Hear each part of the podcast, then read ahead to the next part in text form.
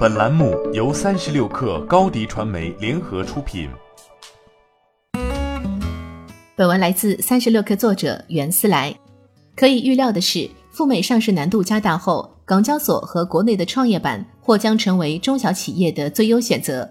据路透社报道，纳斯达克最近收紧了中国中小企业 IPO 的限制，申请的通过时间也拉长。背后的原因是炒作这些中概股的资金很多来自中国，而非美国的投资者。纳斯达克可能限制他们发行股份。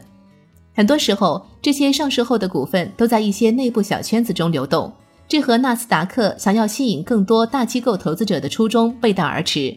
以在纳斯达克上市的幺幺幺集团为例，它在 IPO 筹集的一亿美元，主要都卖给了管理层的关系户。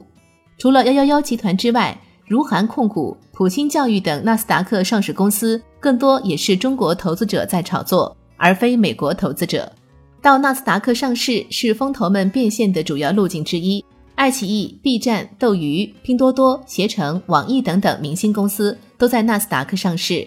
在美国的交易市场，目前有一百五十六家中国上市公司，市值高达一点二万亿美元。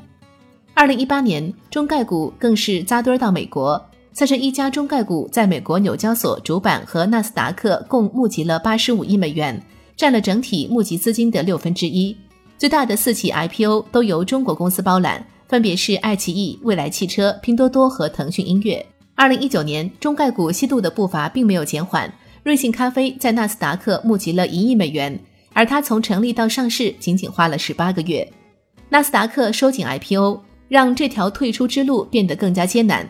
白宫经济顾问表示，让中国公司从美国退市的计划还没有放到台面上，但是对中国企业上市的监管正在变得越来越严格。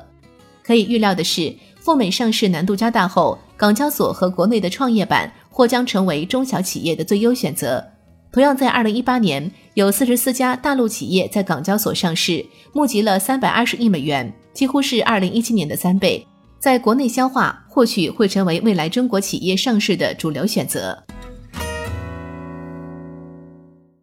欢迎添加 baby 三十六克 b a b y 三六 k r 加入克星学院，每周一封独家商业内参，终身加入学习社群，聊风口谈创业，和上万课友一起成长进化。